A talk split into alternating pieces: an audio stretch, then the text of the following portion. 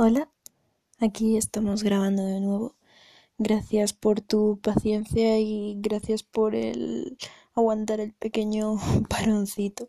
Todavía es difícil para mí acostumbrar en mi rutina el hecho de que tengo que prepararme un episodio y grabarlo. Pero bueno, por eso para compensar esta semana traigo dos podcasts, dos episodios del podcast. Pero bueno, vamos a centrarnos ahora en el segundo, que es con el que estamos. Para comenzar este capítulo 2, me gustaría primero que pienses en algo que siempre hayas querido hacer y que hayas sentido que tú no vales para ello. Y no te estoy hablando de escribirle un mensaje a una persona con la que querías algo más. Tampoco hablo de cosas que no hayas hecho por tiempo o por dinero, porque eso es otra jodienda diferente que no tiene nada que ver con lo que hablamos hoy. Yo me refiero a cosas como escribir, cantar, pintar, participar en alguna asociación o aprender un idioma de esto raro que sabes que no te va a servir para algo que no sea el sentirte bien contigo, que ya es mucho en realidad. No vamos a hacer de menos el sentirnos bien con nosotros mismos, porque al final es lo más importante. Pero bueno, ya me has entendido, ¿no? ¿Tienes algo en mente de estas características? Bien. ¿Recuerdas también cuáles eran las frases que te repetías para no hacer esa tarea, para no hacer algo que te apeteciera pero tú pensabas que no valías para ello. Por ejemplo, soy demasiado tímida para estar en una asociación, se me da demasiado mal pintar y cosas así. ¿Las tienes en la cabeza?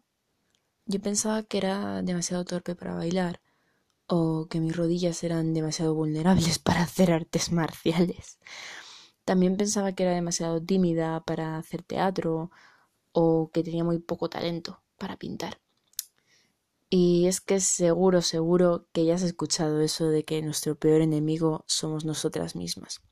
En realidad eso es mentira también, ¿eh? A veces sí somos nuestros peores enemigos.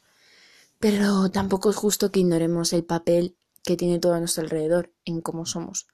Si tú quieres bailar y tienes todas las ganas del mundo de bailar, pero la clase a la que te quieres apuntar cuesta 50 pavos y no los tienes, pues poco lío. Puedes bailar por tu cuenta, eso sí, puedes buscar vídeos en YouTube, apuntarte a algún grupo de baile amateur, gratuito, que los hay. Pero esta vez tú no has sido tu peor enemigo, tú lo has intentado. No has podido apuntarte a esa clase no porque hayas pensado que no valías, sino porque no tenías esos 50 euros. Pero en realidad sí que hay veces, y bastantes veces, que somos nuestro peor enemigo.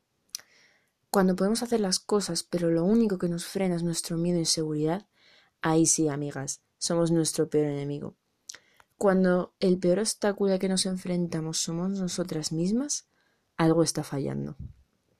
Cuando entré en mi veintena, en los veinte, había muchas cosas que yo sentía que quería hacer, pero que no valía para ellas y puedo decir que la mayoría de ellas, en estos siete años que han pasado desde que cumplí los veinte, he podido hacerlas. Pero me gustaría hablaros de un caso muy concreto, que es el baile. Cuando yo empecé a darme cuenta de que quería bailar, pues tenía 20, 21. Y al principio rechacé la idea porque yo me había convencido a mí misma de que yo no valía para eso. Y ya está, fin del debate.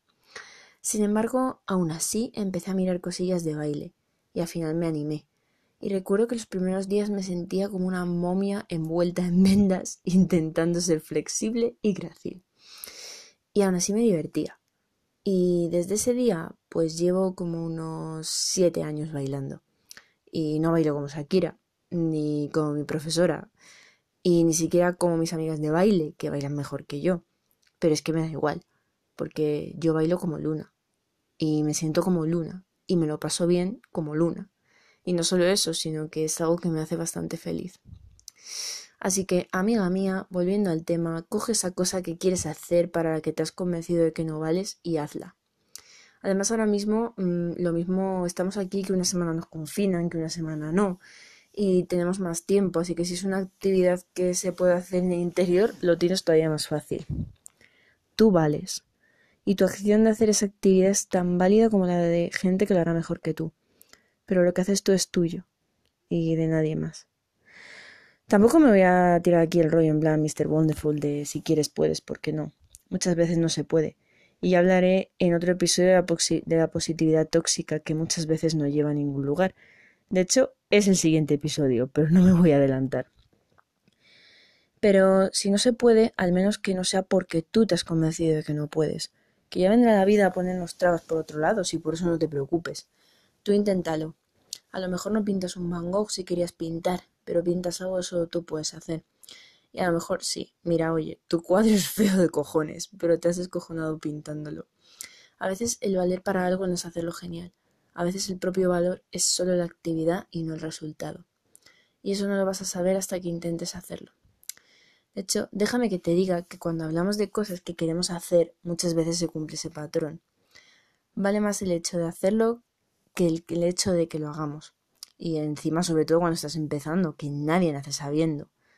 Por ejemplo, a Daniel Day-Lewis, que es un actor bastante bueno, alguien le tuvo que enseñar a actuar. Así que tú inténtalo, ¿vale?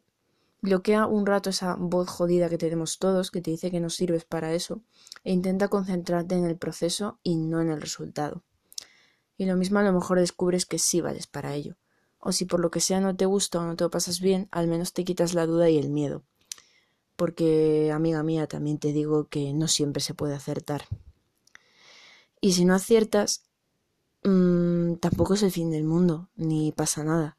Haz algo que te guste mucho al día siguiente después de ver que no se te ha dado bien la prueba y si te apetece, otro día intentas otra cosa. Que al final todos tenemos muchas cosas en la lista de cosas para las que no servimos.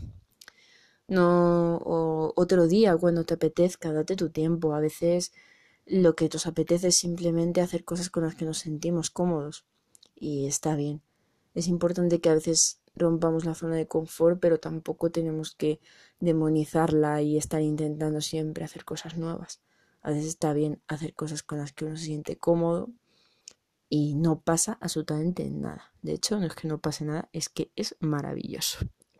Pero bueno, lo dicho, espero que te animes a probar algo para lo que te has convencido de que no vales, porque casi con toda seguridad sí que vales para ello.